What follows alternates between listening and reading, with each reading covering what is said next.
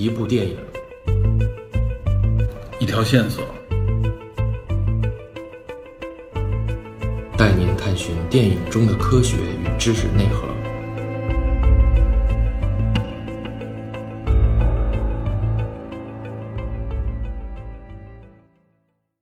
大家好，欢迎收听本期的电侦探。咱们衔接上集，朴正熙遇刺也就宣告朴正熙时代的结束。那双十二军事政变呢，则标志着全斗焕正式的走上了韩国历史舞台的中央。关于《首尔之春》这部电影，我看到有些影迷反映呢，就是他们觉得这个双十二政变在电影当中显得有些过于戏剧化了。一些人认为呢，这个表演有点夸张。那还有一些人反映呢，就是这部影片当中的一些台词呢，尤其是翻译过来的这个字幕。认为字幕组呢自我放飞的呢有点过，比如我在录制这期节目的时候啊，我就看到侦探社群里边呢有人贴图，就贴这个电影画面的这个截图。那么其中有一幕呢，就是这个张太完将军啊，他正拿着电话，冲着电话那一头的叛军警告说啊，我会开着坦克冲过去，把你们的脑袋碾成渣渣。那群友表示呢，这段台词有点夸张了，认为呢应该是字幕组的这种自我放飞。但是实际上在历史当中啊，张太完确实是骂过这样一句话。这句台词实际上是相当尊重历史的，字幕组呢也完全没有放飞，而且呢，张将军当时还骂过更多更过分的话，所以呢，大家还真不要凭直觉来判断啊，说这部电影是不是有点过于戏剧化了。那么当然，这部电影它肯定有很多戏剧化的部分，也有很多演绎的部分，比如让张太完和这个全斗焕有很多对手戏，他们两个人相互放狠话啊，这些呢就属于演绎的部分了。实际上呢，在这个军事政变的时候啊，全斗焕是不可能出现在第一线的。那么电影这样安排呢，主要就是为了突出两个主角之间的这个冲突啊，强化他们之间这个矛盾。不过呢，针对双十二这个政变的过程，这个电影呢还是体现了很多尊重历史的关键节点的。那么我相信还会有些人认为呢，这部影片当中的一个正角，也就是由郑宇盛所饰演的这个李泰信，那他这个原型呢，也就是当时时任这个首都警备司令的这个张太安将军，认为呢，有关他大量这种内心描写啊，应该都是演绎吧。如此忠于职守、刚正不阿，而且拒绝腐化。感觉呢，是不是有点强化主角光环，有点伪光正？那其实呢，还真不完全是。除了没有长得这么帅以外啊，这个张太完将军当时是明确的站出来呢，反对叛军，并且呢，要镇压叛军的这么一个将军。那么诸多的这些行为以及心理细节呢，也不是编剧自己的这个想象，而是有所依据的。这个依据是什么呢？也就是张太王将军啊，当时经历这个政变的时候，自己记录下来的笔记。这其中呢，也包括他后来被捕，以及呢，在被捕期间遭受的这个酷刑虐待。所以呢，这部电影当中的一些情节，尤其是以他这个视角看到和发生的一些事件啊，都是有历史记录和来源的。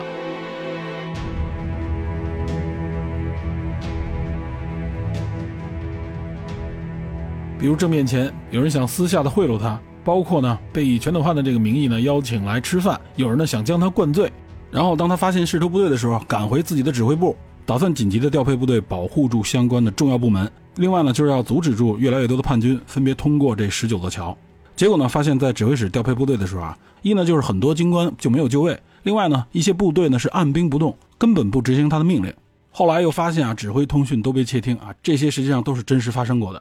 还有后来的一些对峙场面，以至于发现呢，他身边大部分的这个下属呢都背叛了他，包括在电话中他激烈的咒骂这些叛军，还有他最后被捕的时候那些质问以及慷慨陈词，这些事件呢都是发生过的。只是呢，和全斗焕的一些直接对峙啊，应该很多呢都是这部电影里演绎的。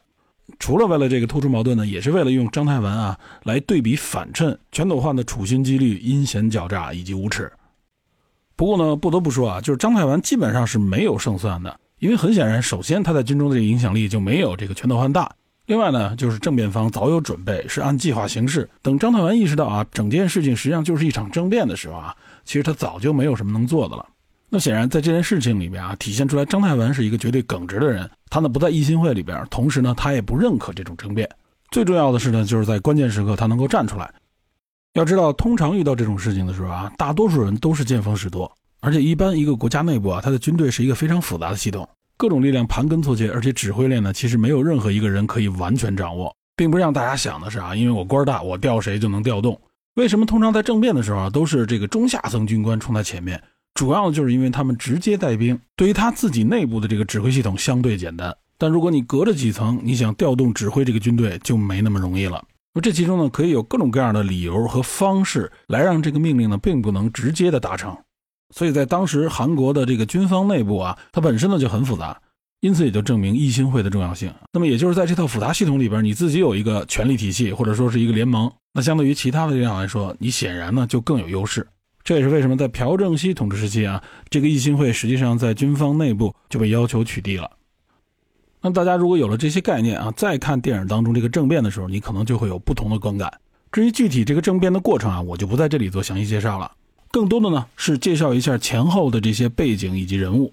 这其实呢也就更有利于我们欣赏和理解这部《首尔之春》。十月二十六号，朴正熙被刺杀之后，第二天呢，国务总理崔桂夏就成为了临时的韩国总统。那这个崔桂夏啊，他实际上是在一九七五年替代了这个金正弼担任了韩国的这个国务总理。那这个金正弼呢，前面我们就介绍过，他就是朴正熙那个侄女婿。这个崔圭夏虽然成为这个代总统啊，但是他并没有实权，真正的实权呢掌握在当时的全国戒严总司令郑生和手里。这个郑生和当时呢是韩国的陆军上将，他同时呢也是韩国第二十二任的陆军总参谋长。在电影当中呢，就是由李兴民所扮演的这个角色。他因为成为了戒严司令，那么也就是在戒严期间，他实际上就是掌握了军队当中的最高权力。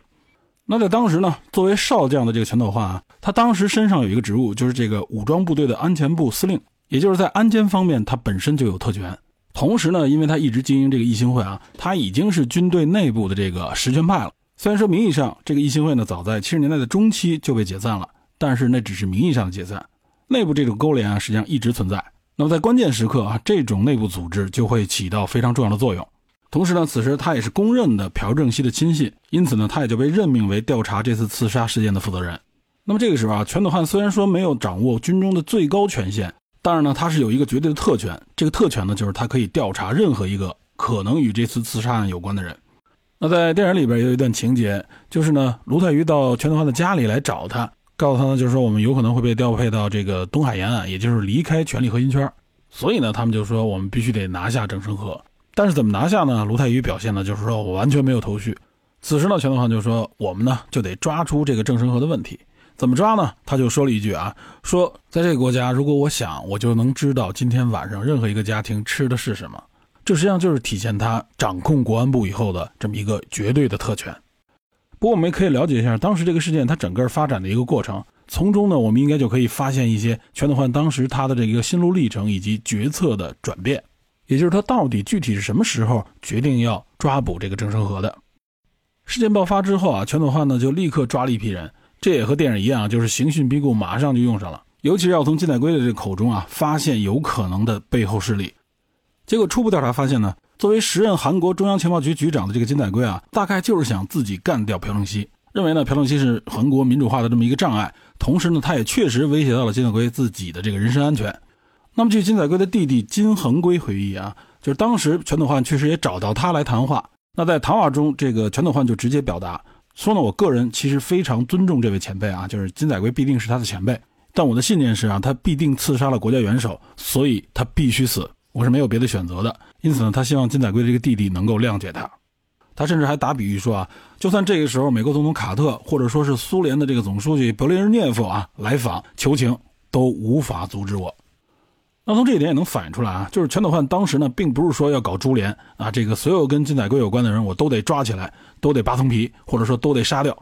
此时的他呢，还不是一个丧心病狂的人，而且呢，还反映出来啊，就是他这个人的行事风格是非常直接、非常坚决的，属于一个绝对的行动派。因此呢，这种人他一旦决定啊，坚定了信念，他要做的这个事情，就很有可能是谁都无法阻止的了。这也就体现了他这种人的这种韧性啊，这个韧是任意的那个人啊，不是强韧的韧。那这种韧性，如果结合上权力大权一旦在手的话，那这种韧性呢，也就是社会的灾难了。紧接着，在十一月六号啊，也就是刺杀事件之后的这个十天左右，全斗焕有关这次刺杀事件的第一份调查报告就公开出来了。那这份调查报告里显示呢，金载圭的这次刺杀呢，实际上是一个单独计划，也就是说呢，没有横向的这个牵连。参与计划里的呢，都是他的下属，都是他的部下，没有军方或者说政府里面的其他的这个组织跟他配合。也就认为呢，这次是一个纯粹的刺杀，而不是为了夺权。同时，大家注意啊，在这个第一份报告当中，他是排除了郑生和的嫌疑的，因为郑生和在案发的时候啊，距离这个案发地点非常的近，在同一地点的另一个安全屋当中，所以一开始呢是不能完全排除这种嫌疑的。因此呢，他也对郑生和做了调查。另外呢，通过这份报告呢，也能显示出来啊，也就是在十一月六号，就是在这个刺杀事件之后的一开始这个阶段。全斗焕呢还并没有计划拿下郑成河。但是注意，这并不意味着全斗焕在那个时候还没有政变计划，因为呢也有记录显示，在十月初的时候，他就已经开始和卢泰愚两个人一起商量啊，制定某种计划。这个计划指的就是政变计划。那么只能说明呢，在十月初的时候啊，他还没想取代郑成和，也许是可能考虑要争取郑成和加入他的这个组织，或者说呢他有别的这个打算。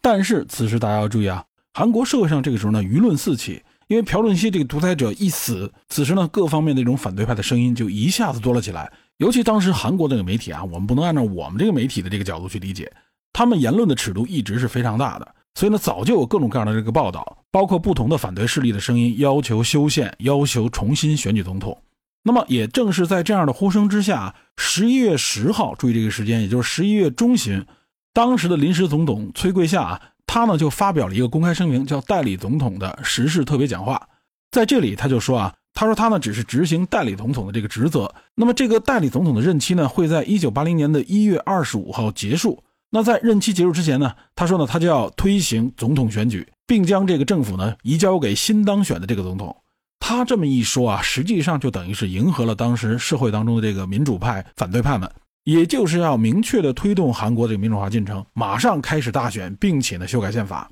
那他这么一宣布啊，实际上对于全斗焕来说，这就是一个非常紧张的信号了。因为如果大选的话，在直选的模式下，全斗焕肯定是选不上的。他是明确的军方内部的这个强硬派啊，他所带领的这个义兴会，大家也都心知肚明。也可以说，他就是朴正熙这个遗志的继承者啊。所以大家呢，肯定是不愿意让军方这种强硬派继续执政的。而且呢，当时在十一月初，这个朴正熙的这个葬礼上啊，就有很多的这个媒体报道，说朴正熙的死也就意味着一个时代的结束，也就是暗示啊，新的这个民主时代又将来临。那么军事独裁统治或者说军政威权统治这个时期即将结束，这可以说已经是昭然若揭，大家都公开开始讨论。所以对于全斗焕来说，如果他想夺权的话，这个时候他就必须采取行动。因此呢，他才和卢泰愚以及他的一群死党，也就是一心会们。已经开始筹划这次政变。那另外有一点需要注意的是啊，就是前面我们提到的电影里边说，就是郑生和想把卢泰愚跟全斗焕他们调到那个东海司令部去。那么这一信息啊，实际上是比电影里边传出来的要早的。电影里边显示的是十二月四号，这个当时的国防部长和郑成和呢就有一个私下对话，郑成和呢就表达他打算呢把这个全斗焕调任到东海沿岸这个司令部，调开这个权力中心。但实际上，据记载啊，早在十月中旬的时候，这个时候无论是坊间还是媒体上就已经有报道说呢，这个军队打算调这个全斗焕去东海的这个司令部。那么也就是说，实际上军方内部这个权力斗争已经开始了。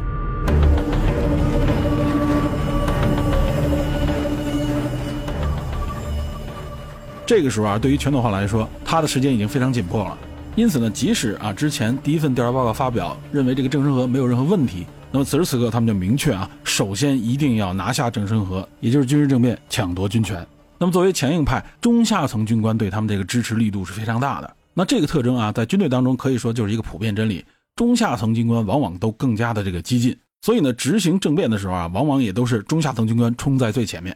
一方面呢，是他们思想更激进，他们也更容易偏向强硬派。另外，除了我说的他们是指挥部队的这个一线之外，另一方面呢，其实呢，改朝换代对于他们来说也是一个晋升的最佳机会。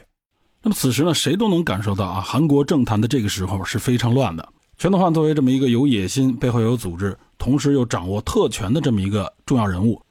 作为郑生和本人来说啊，他肯定知道他要提防这个全斗焕。但是显然，在这个过程当中，他的这个判断力和执行力就没有全斗焕果决。当然，这也可能说明啊，就是郑生和他没有全斗焕这么强烈的要夺权的意识。或者说，他认为可以用调任的方式呢，来消除全斗焕为代表这种强硬派的威胁。那么，总之，他之所以没能够抵御住全斗焕这次政变呢，也就是因为他没有足够的实力呢，以及呢，争取更多的支持者。虽然说郑成和一直对这个义兴会呢就有所戒心，他认为这在军队内部就不是一个正经组织。但是面对这样一个组织啊，他是没有制衡力量的。那么说白了，就是你面对一个组织，最好的制衡方式就是你得组建另外一个组织。个人对个人，组织对组织嘛，这也是一个公平的博弈方式。那么对于他来说，他能不能组建这么一个反对势力呢？实际上也不是不可能。也就是前面我们说的，在社会当中，在政府内部啊，有很多明确反对军方强硬势力的这个反对派，比如说当时朴正熙政府的这个反对党，包括金大中、金永三啊，这个时候他们都已经是非常著名的反对党政治人物了。甚至包括原来朴正熙政府内部的一些政治势力，比如说金正弼，也就是朴正熙那个侄女婿，第四共和国的前国务总理。那金钟弼呢，无论说是在政府内部，还是说在军方内部啊，他仍然算是一个非常有影响力的资深人物。但是呢，在郑生和眼里，他对这些势力啊都嗤之以鼻。他认为这些势力都不靠谱。比如说，他认为金永三呢没什么能力，因为看过当时情报部门的这个报告，认为金大中呢有可能是这个北方的共匪分子。那么至于金钟弼呢，他认为金钟弼呢就代表前政府当中的这个腐败势力，所以他觉得呢这些势力是都不能够合作的。那从这点也能看出来，他是缺乏政治手腕以及呢战略眼光的。那么他这种看法呢，也就使他错过了能够巩固他这个权力范围的这么一个机会。那么另一方面呢，全斗焕作为调查这次刺杀事件的这个总负责人啊，那么他发动这次政变，或者说就是拿下郑生和，是有一个明确借口的，也就是认为郑生和涉嫌朴正熙的刺杀案。所以呢，发动双十二政变之后呢，第二天他们公开发表的声明呢，就是说。因为在审问这个鸡仔龟的时候啊，他又透露了新的情节，因此呢，来证明郑成和有严重的这个嫌疑，涉嫌这个刺杀案，所以呢，就必须先将他逮捕。那包括逮捕张太完以及其他一些军官呢，理由呢，也都是要不然就是涉嫌同谋，要不然呢，就是阻挠他们执法调查。那么与此同时，他们就立刻组建了新军政府，并且迅速控制了军内的所有重要职务。然后呢，全斗焕实际上就是复刻当年朴正熙政变的时候那一套手段，开始释放这种政治烟雾弹。主要呢就是强调新军政府不会干预政治议程，他们呢只是在清理军队内部。因此啊，在当时实际上呢，社会上的这个反对派，包括美国，对这一次的军事政变重视程度不够大。那么反对派们仍然专注于他们的这个民主进程，以及呢推动修改宪法、组织总统大选。那美国人呢则评估说，目前呢韩国的这个政府呢处于一个双核心状态，也就是临时政府代表这个政权，那么新军政府呢代表的是。强力的这个军权，但是他们也承认啊，强力的军权对这个临时政府或者说对韩国这个政界有着巨大的影响力。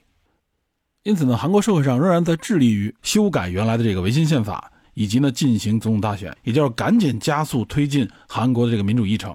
那这一点与全斗焕他这个新军政府的图谋是完全相悖的。因此呢，新军政府也加强了对社会的这种戒严和管控。结果呢，就是造成啊，大家原来想修宪、想进行总统大选的这个呼声呢，就慢慢的转向了针对这个新军政府，因为他们逐步的就发现，这个新军政府啊，很有可能仍然要维护之前的这个维新宪法，仍然要搞军事独裁这一套。所以呢，在一九八零年的上半年这段时间里边，就爆发了越来越多针对新军政府的这种啊民主运动、民主抗议，要求他们一定要明确民主化时间表，明确修宪以及组织总统大选的这个进程。那么这也就是为什么称这段时间为首尔之春。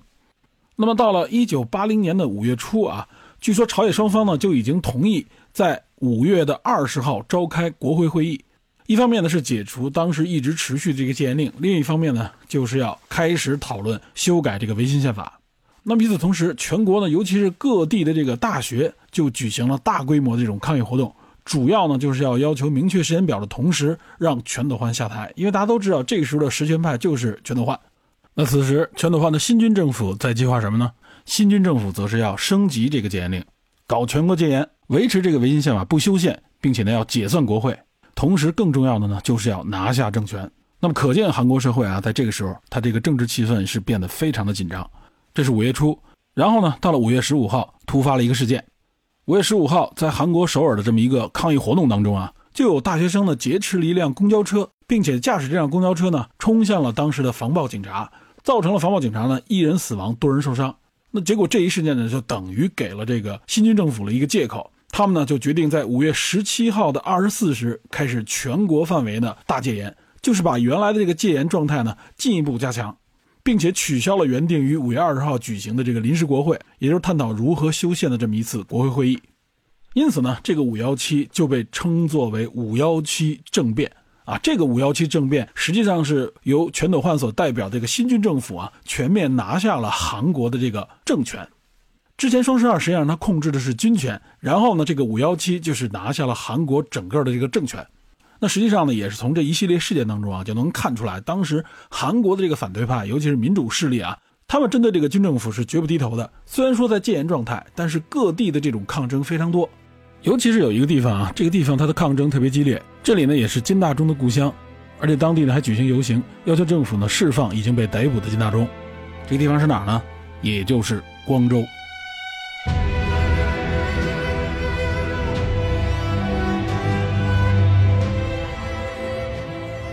光州呢相对偏远，这里也聚集了大批的这个反对人士，他们的民风也很彪悍，他们甚至获得了各种各样的武器，与当地的这个警方以及军方开始对峙。那么五幺七这个戒严令一颁布啊，五月十八号，全斗焕呢就派出其实早已准备好的这个特种兵部队啊，也就是韩国的第七空降旅，他们呢于五月十八号的下午四点正式进入光州城，开始武装镇压当地的这个反抗活动。一开始呢，从这种棍棒殴打，逐步呢就直接升级为用武器来镇压当地的反抗。那么这次镇压一直持续到了五月二十七号，这个空降旅呢才将戒严工作呢移交给了陆军的第二十师。那么也就是在五月二十七号当天啊，光州市这个电话通信才基本上恢复。这次镇压呢，也就造成了两百至六百人的这个死亡和失踪，以及呢数千人的受伤。那么由于当时呢，韩国全国的这个媒体都在升级的这个戒严令之下关停，因此呢，发生在光州这个血腥镇压啊，一开始是没有任何消息透露出来的。那么记述和描写这段历史的电影非常多，前面我也介绍过了。那么大家也可以通过这些电影了解到光州事件啊，在这里边呢就不做赘述了。那么此时呢，全斗焕他就建立了全国安全紧急对策委员会，这实际上呢就是一个临时的政权组织。然后呢，在一九八零年的九月一号啊，全斗焕呢通过这个全国议会的间接选举，当选为韩国的第十一任总统。紧接着在十月二十七号，制定了第八次这个宪法的修正案，也就是大韩民国的第九号宪法。那么这部宪法呢，也被称之为第五共和国宪法，这也就标志着韩国第五共和国的正式建立。那么在这一次修正案当中啊，它主要呢就是将这个总统的任期以及呢总统的这个选举方式又做了调整。他呢将总统的任期呢改为一届七年制，也就是这个总统呢只能当一届，一共七年，不能连任。同时呢，总统呢是由这个参选团的这种间接选举的方式而形成，这个参选团呢则是由人民所选出。虽然说呢，第五共和国这个宪法它修改了之前总统呢可以无限连任的这么一个制度。也就是取消了这种一人长期统治的独裁模式，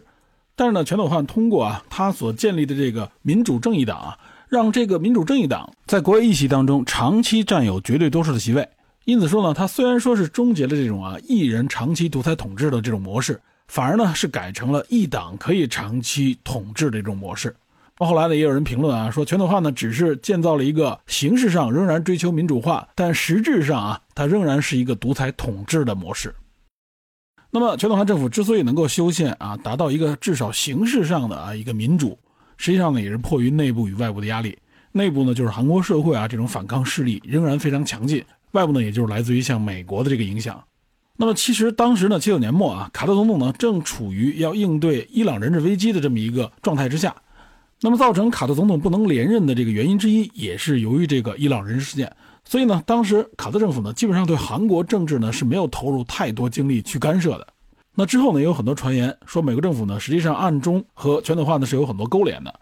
其实呢，全斗焕在他这个政变最终夺权的这个过程当中啊，和美国大使馆是一直有密切联络的。而且呢，有的时候他是直接自己亲自去美国大使馆，因为他会英文，和美国当时的大使进行交流，阐明他的这个政治意图以及政策。那么据美国大使的这个记录啊，后来他发现呢。就是当时全斗焕所用的这个话术啊，和他这个表达几乎和当年朴正熙所用的这个话术以及表达一模一样。那么从这一点也能看出来，就是全斗焕他对朴正熙的这个模仿和复刻。他认为朴正熙呢和美国政府的这个沟通是成功的，因此呢他就沿用了朴正熙的这种话术。也就是说呢，他明确的仍然是要尊重韩国这个民主化的进程，他呢承诺不会组建一个独裁的军政权。那我们也知道，到后来呢，一九八七年因为爆发了六月民主事件啊，导致呢就是朴正熙下台，交出了他这个政权。韩国呢结束了第五共和国，开启了第六共和国，也就是正式进入民主化时代。虽然说呢是由卢泰愚当选了当时的这个第十三任韩国总统，卢泰愚呢也是利用了当时就是这个反对派啊内部不和，造成了金泳三和金大中呢他们这两股势力呢就等于分散了反对派的这个选票，他们各得了百分之三十左右。因此呢，卢泰愚才有机会当选。那么虽然是卢泰愚当选，但是他呢确实是执行了这个宪法修正案，真正的向韩国的这种民主势力、反对派势力妥协，建立了这么一套啊真正的三权分立，而且呢由宪法宪政所保护的这样一个韩国民主政权。因此呢，对于韩国来说，它真正的民主化时期呢，就是从1987年卢泰愚呢被迫接受这个民主化的倡议，发表629宣言进行修宪，然后88年2月颁布新的宪法，也被称为第六共和国宪法。从而第六共和国正式建立至今，也是大韩民国历史上啊持续最久的一个政权。那么韩国正式进入民主化这个起点，也对应一部电影，就是《一九八七黎明到来的那一天》，它所反映的呢就是六月民主运动啊相关的这个历史，大家看那部电影就可以了，非常值得一看。那么如今大家都知道，韩国的总统尹锡悦是二零二二年当选的，他是大韩民国的第二十任总统。那么在他之前的这几任总统啊，我们知道的像金永三、金大中、龙武铉、李明博、朴槿惠啊，这个大家都知道，他是这个朴正熙的女儿。包括后来的文在寅，这些总统呢，几乎都和我们前面介绍的韩国这段历史啊，第三、第四、第五共和国，包括光州事件息息相关。所以呢，从韩国总统以及呢第六共和国的这个建立，再通过这些电影啊，我们应该知道，就是韩国的这个民主化进程，它是有多么的不易，是经历了怎样的波折，付出了怎样的代价，最终呢，形成了如今的这个现代化民主韩国。那么韩国的经济啊，曾经被称之为亚洲的四小龙，除了一直保持着非常好的这种经济发展之外呢。包括如今韩国呢，在文艺领域里边，在世界上的话语权都是越来越强劲，而且呢，世界也公认韩国的这个政治结构啊，还是相当标准的一个民主化国家。那么，除了和它独特的这个外部政治环境啊，以及美国的这个扶持之外啊，这些外因的影响，韩国之所以能发展成这样啊，那么内因肯定是更加重要的一个原因。内因是什么呢？也就是韩国的这个经历以及韩国民众啊对民主化的这种追求。可以说是韩国全社会它在共同作用下的这么一个结果，因此我认为啊，我们面对这样的一个国家和民族，我们应该投以更多的尊重，而不是以一种啊偏见或者说所谓的什么高丽棒的这样的方式来看待这样一个国家。那么当然，如今他在体育和文化这个发展啊，实际上也是在全斗焕执政时期奠定了一些基础，因为他这个三 S 政策嘛。那么确实，无论是韩国内部啊，包括外界，也有一些声音认为呢，韩国的这个。军政威权统治时期，也就是朴正熙到全斗焕这个时期啊，他们呢是给韩国的经济发展奠定了一个坚实的基础。客观来说呢，是有一部分这样的原因。但如果我们看韩国这个 GDP，尤其是人均 GDP 的这么一个发展，我们会发现啊，实际上韩国呢就是在八十年代末开始，它这个经济呢是有一个幅度更大、更加快速的发展。虽然说呢，韩国现在也有它各种各样的问题，尤其是它这个超低的生育率啊等等，这个可能也是东亚国家的一个因为文化影响的这么一个啊结果。但是我个人认为啊，韩国有太多值得我们去学习的地方了，尤其是和它对面啊，按我们的说法就是同宗同族兄弟一般的国家这么一对比。那从我们的视角来看，两边至少人种上没有什么太大区别。然后呢，他们的文化根基以及历史其实也是一样的。从什么时候开始有了巨大的变化呢？对吧？然后他们又经历了什么？现在又发展成什么样子？是什么使得他们两边如此的迥然不同呢？那么这一点，我觉得啊，特别值得我们自己去认真的思考。如果说借鉴发展的经验，我们应该向谁借鉴？我相信这个答案是不言而喻的。好，咱们这就算是把《首尔之春》前后这段啊，就是韩国的历史简单介绍了一下。那么接下来呢，就想借这部影片啊谈另一个话题，也就是转型正义。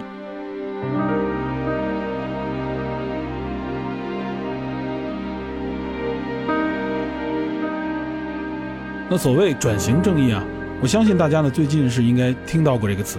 但到底什么是转型正义？它具体的概念是什么？我估计大家应该都是比较模糊的。那转型正义这个概念啊，它实际上非常重要，也非常的庞大。所以这一次呢，我也只能谈一谈我个人的一些粗浅的理解。转型正义这个词，它的英文是 transitional justice，也有翻译呢，管它叫做过渡期正义，或者说过渡期司法。这个概念呢，是在上个世纪的九十年代，在美国啊，由一些学者正式提出的。但是呢，有关转型正义的相关做法，实际上呢是一直存在的。简单说呢，它就是以司法的这种形式啊，对一些地区或者国家的这个历史问题进行司法补救的这么一个行为。那么通常比较常见的啊，转型正义主要发生在啊，针对战争或者说针对一些独裁体制的国家转型为民主政权之后，通过法律程序对之前独裁政府啊，对基本人权的这种打压、破坏、践踏的这些违法行为的。追讨，其实呢，这么一说，大家应该也能明白啊。无论是战争还是独裁国家的这种啊迫害，实际上呢，都是一种强权对弱者群体的一种系统性迫害。也就是说呢，对这些曾经在历史上被迫害的群体和个体进行法律意义上的这种维权的同时呢，对历史上的这个肇事者啊，这个肇事者主要指的呢就是拥有权力的这一方，也就是政府当局或者说是执行迫害的这个群体，通过法律的形式进行公开的这种追责和追讨，也就是进行清算。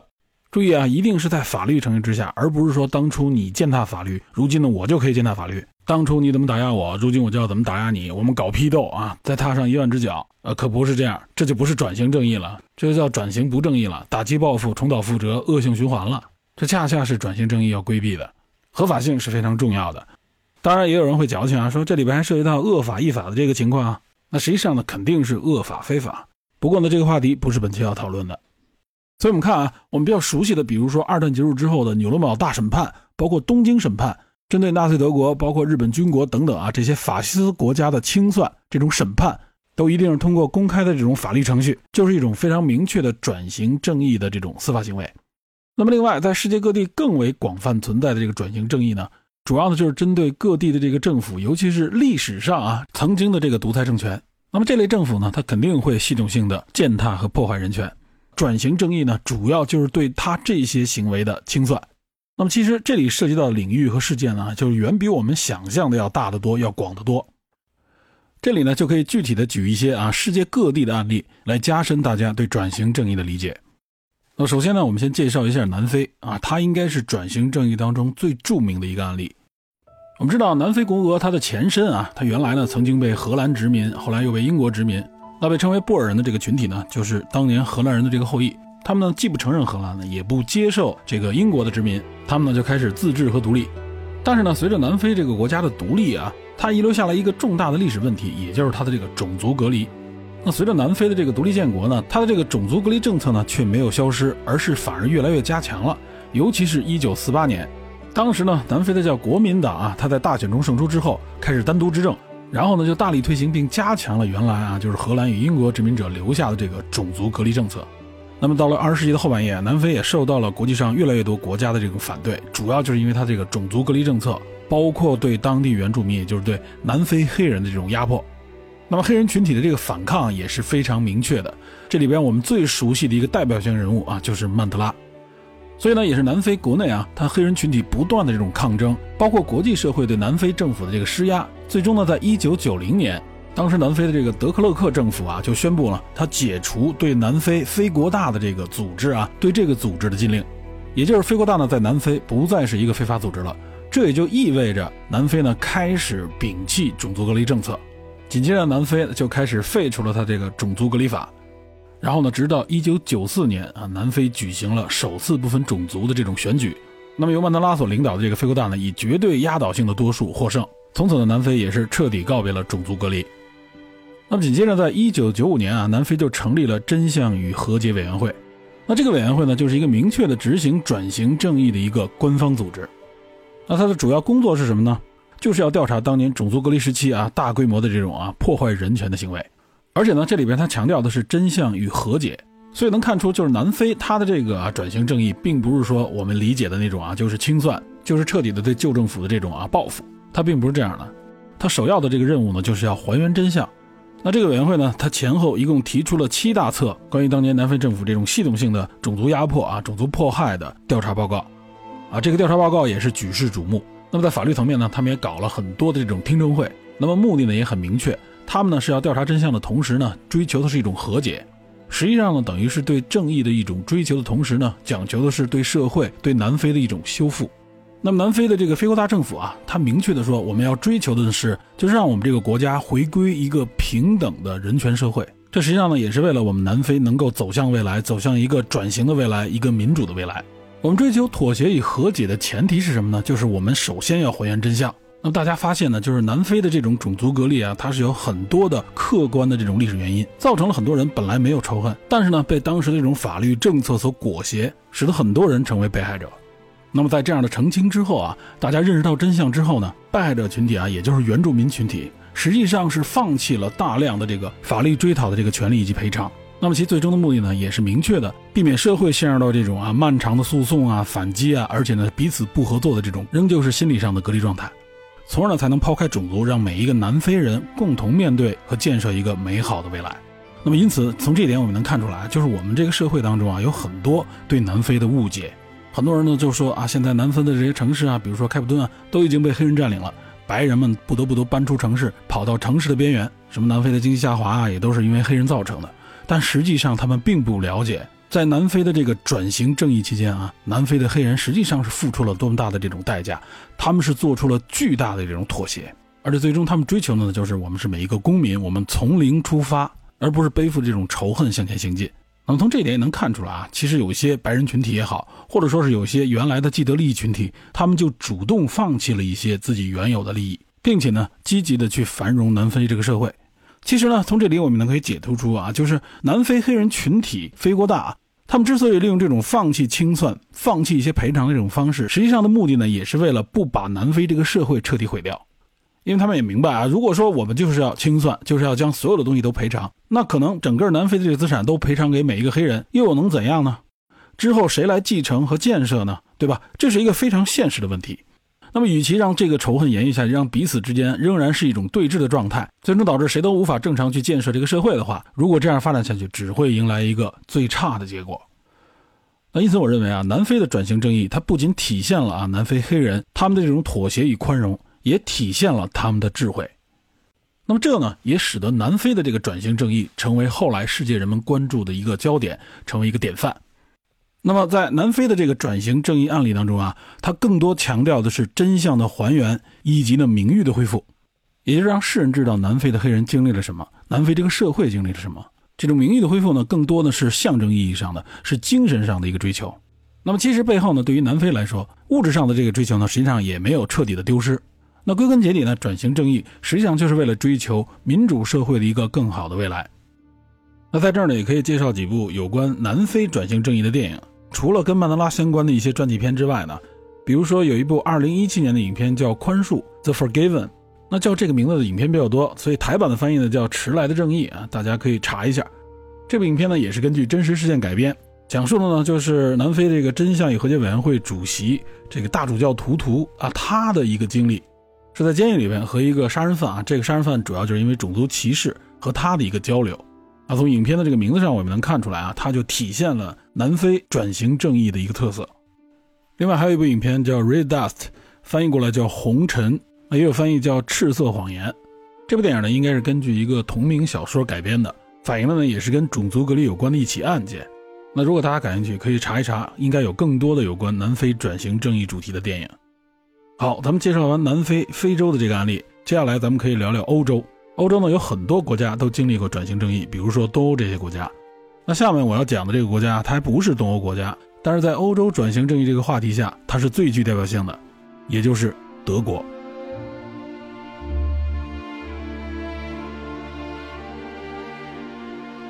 那么有关德国的转型正义呢，我这里就不是介绍，就是二战结束对纳粹德国的这个审判与清算。不是有关纽伦堡大审判，而是德国的另一场转型正义，也就是九十年代对东德的一个转型正义。因为之前二战结束之后呢，德国被一分为二，东德作为社会主义阵营国家，或者说是东方阵营国家的一个代表，但是显然东德呢就是一个专制的独裁政府。在东德政府执政时期啊，发生了大量的系统性的针对人权的破坏与压制。冷战结束，柏林墙被推倒，两德合并，所以呢，对东德的这个转型正义就变得非常的重要。那么德国国会呢，就组建了国会的历史真相调查委员会啊。注意啊，它叫历史真相调查委员会，和南非的那个调查与和解委员会就不一样了。那么德国的转型正义啊，它走的完全就是法治这一条路线，就是依靠法律。它针对的呢，就是德国当时啊这种独裁统治下政府的一些强力部门内啊相关人员的一些所作所为。那么其中有一个重要一点啊，就是史塔西。那有关这个，我们原来电影侦探也谈过一期非常重要的节目，我个人也非常喜欢的那一部《他人的生活》啊，也叫《窃听风暴》，这就是一部著名的有关转型正义的电影。那电影里也体现了，最后东伊德合并之后呢，东德人民可以去档案馆里边查阅啊史塔西关于他们自己的啊相关的这些档案。那么这一点就体现了德国这个转型正义当中非常重要的一部分，也就是对史塔西对当时的东德的这个国安部的调查与清算。那这里边呢，还包括了很多转型正义当中重要的元素，比如说呢，建立博物馆、开放，比如说原来史塔西监狱、开放档案馆，这都是还原真相当中非常重要的动作。然后呢，包括很多文艺作品的文艺表达，挖掘历史真相，控诉相关的这个恶行，为相关的人员沉冤昭雪。除了《窃听风暴》，还有著名的这个《再见列宁》等等啊，德国呢就有很多这样转型正义的文艺作品。那么，当然，德国的转型正义啊，不止于此。在调查还原真相之后呢，他更多的呢就是要走法律程序。那通过司法呢，他除了对这个受害者进行赔偿之外，主要呢也要追讨原来当事人的这个责任。那除了常规的这种判决啊，这种审判以外，其实呢，德国还颁布了一些法律，等于是针对一些群体进行系统性的追责。比如德国政府呢，针对自己的公务员体系啊，他就推出了一项叫做除垢计划或者叫过滤计划。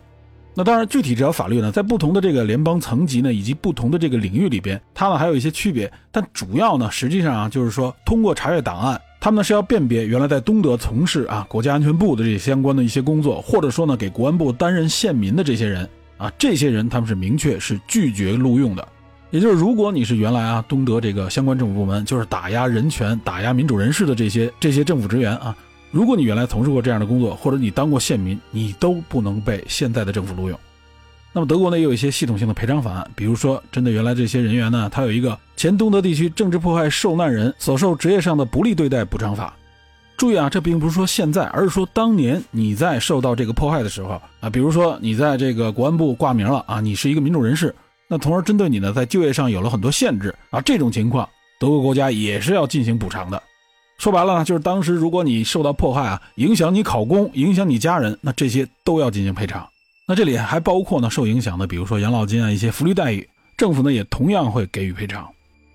那再比如说一些被侵占的财物要归还，那还有呢就是当时利用一些不公啊，利用一些手段获取的一些不当财产也要进行清算，等等等等，事无继续多方面。其实截止到今天啊，德国仍然还有很多类似的这种案件的调查以及赔偿。所以呢，德国的这个转型正义啊，它就更强调这种法治、法律的手段，就更体现它的这种公平性。而且要注意一点啊，就是德国它的这个法律里边，在刑罚方面啊，它是采取一种从轻的态度的。因此呢，在追责的这些诸多案件当中啊，真正说接受刑罚处罚的人数是非常少的。那么这其实也体现了德国的这么一个态度啊，它更注重的是这种追讨赔偿。那么在刑罚处罚上啊，它是非常谨慎的。这也体现了转型正义当中啊一种啊避免滑向一个纯报复心态的这样一个原则，也就是转型正义在这里体现的就是一种追求结束仇恨的原则，而不是对等报复。这呢也体现出作为被害者仍然可能要付出很多的妥协。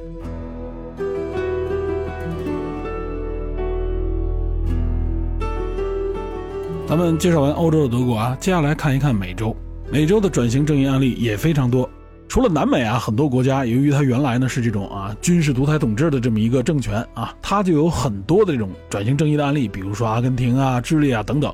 像阿根廷的这个转型正义啊，我这里边就简单推荐几部影片，比如说呢有一部1985年的电影叫《官方说法》，还有一部呢应该影迷们比较熟悉的叫《谜一样的双眼》啊。这两部阿根廷电影，他们也都分别获得过奥斯卡的最佳外语片奖。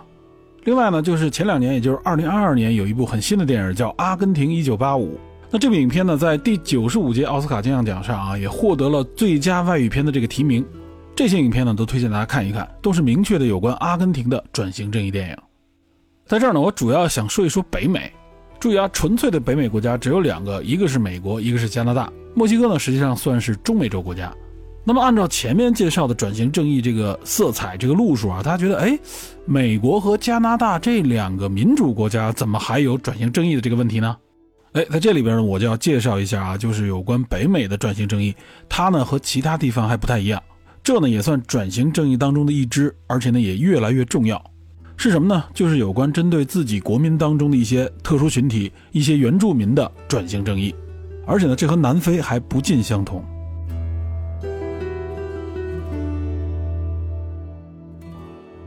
其实呢，在前两年啊，本地的这个互联网上就流传很多有关加拿大的一些新闻，主要呢就是加拿大的当地原住民向加拿大政府索赔的一些相关新闻啊。这方面的内容呢，国内的一些官方媒体还集中做了一些报道。那印象比较深的呢，主要就是针对原住民儿童啊，就是应该是二零一二年左右啊，原住民也就是当地印第安的一些寄宿学校啊，寄宿学校的制度。造成了什么呢？就是造成了当地原住民的一些语言和文化的损失，因此呢，当地的一些群体呢，集体向加拿大政府提出诉讼，要求政府呢对此进行赔偿。结果呢，这个案子拖了很长时间呢。二零二一年的时候，突然爆出了一个啊震惊加拿大，甚至也震惊咱们国内的一个新闻，也就是在原来的一个原住民寄宿学校当中，发现了二百多具原住民儿童的这个遗骸。那当然，这类遗骸呢，并不是第一次发现，其实呢，原来就有。加拿大呢，也在2015年就成立了一个啊调查委员会，这个调查委员会就叫做加拿大和解与真相委员会。调查什么呢？主要呢就是调查从19世纪开始加拿大政府针对原住民儿童的一个强制寄宿的制度。那这项制度呢也，持续了长达120年，到上世纪末，加拿大政府呢才关闭了最后一所寄宿原住民的学校。那么，这个真相与调查委员会呢，调查显示啊，加拿大政府在这段时间内至少造成了将近六千名原住民儿童的死亡。那在这一百二十年期间，平均每年差不多就有五十名啊原住民儿童在寄宿学校里面死亡。那么这些原住民回忆呢，他们在寄宿学校的时候啊，就会受到学校的这种虐待。所以呢，在加拿大的这个转型正义呢，主要就是针对加拿大政府。历史上，加拿大政府呢对原住民做出了很多这种类似的系统性迫害的事件。那么仅就语言破坏这一方面啊，加拿大政府呢就为当地原住民提供了二十八亿加元的赔偿。这就相当于差不多一百五十亿人民币了。这还不算完，其实呢，去年加拿大联邦政府呢还批准了一项啊，就是联邦政府与原住民之间的一个和解协议。实际上呢，也是因为相关的一些诉讼，最终呢，加拿大政府呢决定和解。这个和解协议显示，加拿大政府呢会对加拿大原住民提供一个高达二百三十亿加元的赔偿。那这还不算完，在此基础上呢，加拿大政府还将另外拨款两百亿加元。用于针对保留地儿童的这个系统性保护以及家庭服务的一个长期改革政策，所以在加拿大的这个转型正义啊，就是明确的对历史上啊政府的所作所为以及一些相关歧视性政策所造成的损失的一个追讨和清算。那这种转型正义在美国有没有呢？在美国当然也有。而且美国的这个转型正义相关的一些内容，我们就更加熟悉了。比如说，去年一部著名的电影，就是马丁·希克塞斯拍的这部长达三个多小时的电影《花月杀手》。这部电影实际上就是一部转型正义电影，它反映的就是1920年代啊，在这个俄克拉荷马州啊发生的这个一系列谋杀案。实际上就是当地的白人富豪呢，针对当地的这个原住民进行的一系列谋杀啊，主要就为了抢夺他们的财产。那当然了，这个行为它不是政府行为。而且呢，等于是联邦政府为当地啊，也就是为州的这些原住民进行了一个维权，抓获了当地的这个幕后黑手。所以说呢，它其实也算是反映转型正义的这么一部电影，主要呢也体现了真相的这个还原、调查和追讨。那么当然，其实在美国更大规模的这个转型正义啊，我们就更熟悉了，主要的就是针对美国的非洲裔群体。可以说，从上个世纪开始一直持续至今啊，我们知道的就有大量的这个美国电影反映的也是。转型正义这个主题，针对的就是非洲裔群体在美国的遭遇，他们受到了美国政府、美国社会啊以及白人群体的这个系统性歧视。那么我们经常在本地网络上看到啊，很多人认为这就是追求一种所谓的政治正确，而大家不知道的是啊，这些影片、这些文艺创作背后表达的呢，实际上是转型正义的一部分，也就是为以非洲裔群体为代表的这些啊。当年的少数族裔或者说少数群体们，他们的遭遇进行真相的这个还原以及控诉，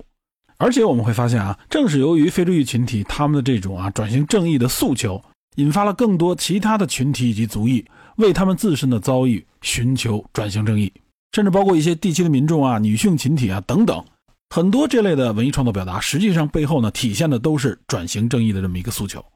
然而，本地网络上我看到，更多的一个信息就体现出来的是一种啊对这种行为的不理解，包括甚至用污名化的一种方式来形容，比如说认为他们是白左啊，是一种啊为了追求政治正确的一种表面文章啊。其实我个人觉得，当我们这样的一个族群、一个群体看到这些内容的时候，我们是不是应该照照镜子，看看我们自己，看看我们所处的这个规模更大的这个群体？那我看到更神奇的是啊，有一些声音甚至要从这里边啊。从中反衬出本地的啊一些优越感，我个人认为呢，这真的相当可悲了。当然了，美国的转型正义远不仅仅是这些影视作品啊，这些文艺作品，它更多的呢，比如说建立很多的组织，建立博物馆，甚至呢民间成立很多基金啊，对某些群体进行扶持和支援，这些呢都体现了这个社会啊对转型正义的一个强烈需求。那么这些强烈的需求，实际上也体现了对政府的一种监督以及警告。也就是美国政府呢，通过这些转型正义啊，它实际上要达到的一个目的呢，就是不断的修正和完善自己。那么它也需要不断的完善制度、完善法律，为的呢，就是防止这个社会重蹈覆辙。所以呢，转型正义是政府也是社会的一个重要的历史责任。那最后呢，我们说回到亚洲。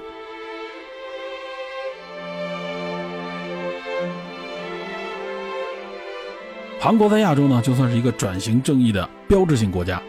那么韩国的这个转型正义呢，主要就是针对它我们前面说过的第三、第四和第五共和国时期，也就是针对这个军事威权或者说叫军政独裁统治时期，因为系统性的对人权的这种践踏和迫害所进行的追讨与清算。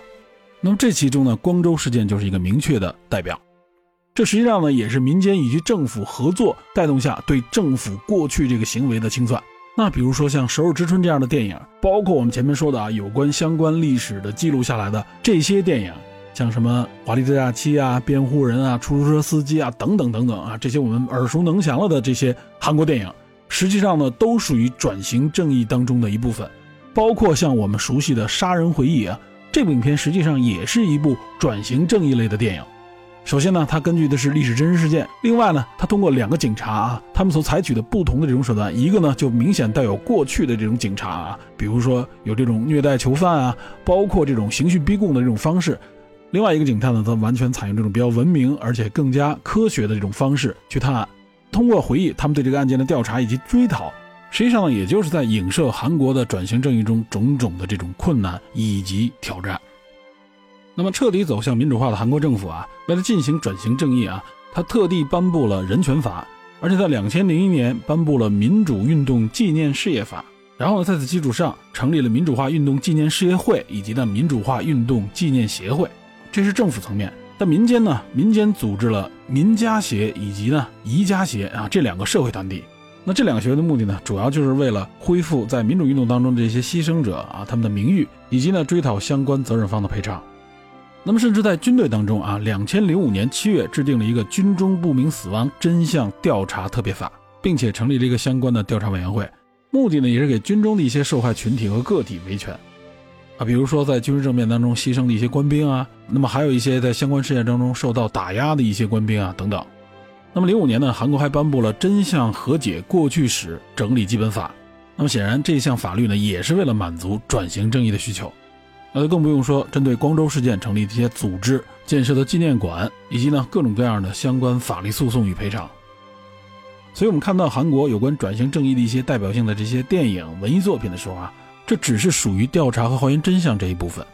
那么，更多实质性的工作，比如说建立组织啊、建立纪念馆啊、立法、追讨、清算等等，这些呢都是更加具体的转型正义工作。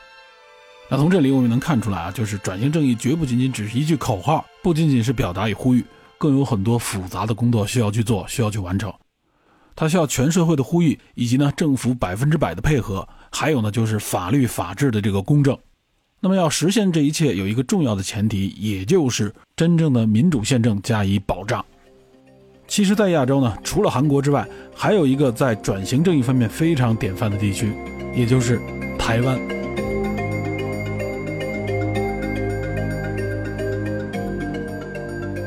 台湾地区在上个世纪啊，它也经历了很长一段时间的这种专制独裁统治。这里呢，不仅仅是国民党政府，还包括之前的这个日本殖民政府。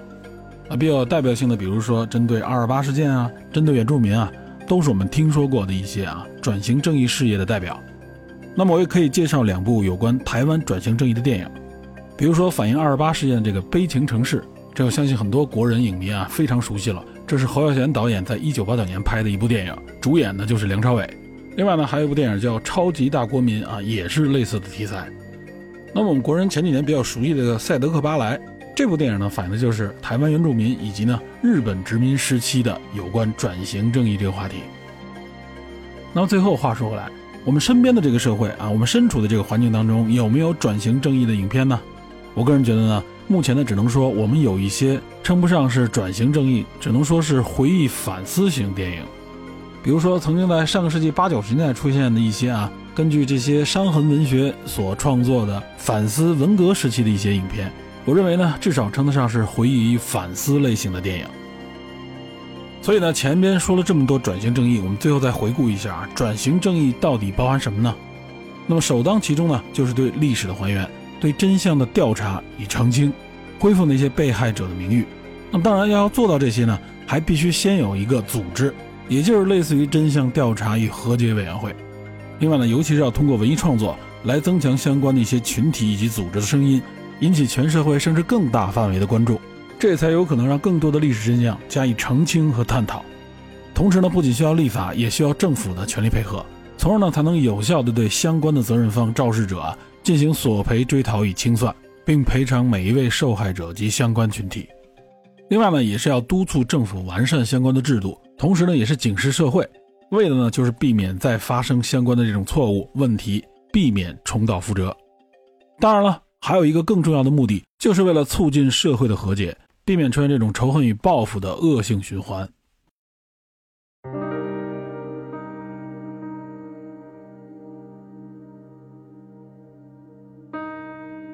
那么在本期节目的最后啊，我相信很多看过这类转型正义电影的人都会被这类电影所触发。那不禁要问：我们看到这类电影为什么会特别感动呢？这并不是发生在我们身边的事啊。也就是说，这种共鸣是从何而来呢？啊，其实很简单，这体现的呢就是每一个个体对公平、对正义的渴求。这是人类有社会以来啊，每一个个体在这个社会当中的基本诉求。那么当然啊，我不得不承认。本地观众呢，观看韩国电影的时候，会有更复杂的情绪和情感。我们经常看到的一句话就是说，韩国电影真敢拍。这句话你仔细分析啊，其实它并不是在形容韩国人有多勇敢，它其实有一个后半句，也就是在羡慕韩国人做了我们不敢做的事儿，表达了我们不敢表达的声音，拍了我们无法上线的电影。那我们看韩国这类电影，我们感动、我们激动的这个情绪里边，一定也就凝结了我们自身的记忆与经历。并且投射了我们的想象与期待，只是我希望呢，我们本地人有更多的机会呢，不是通过别的国家的转型正义影片去体会这一种共鸣。我相信以我们的文化底蕴以及呢文艺表达的能力，未来呢一定会有更多、更丰富、更能触及我们灵魂的本地的转型正义作品与我们相见。对此呢，我坚信不疑。好，本期节目呢就先聊到这里，感谢您收听本期的电影侦探，请您持续锁定本节目。我们下期再见。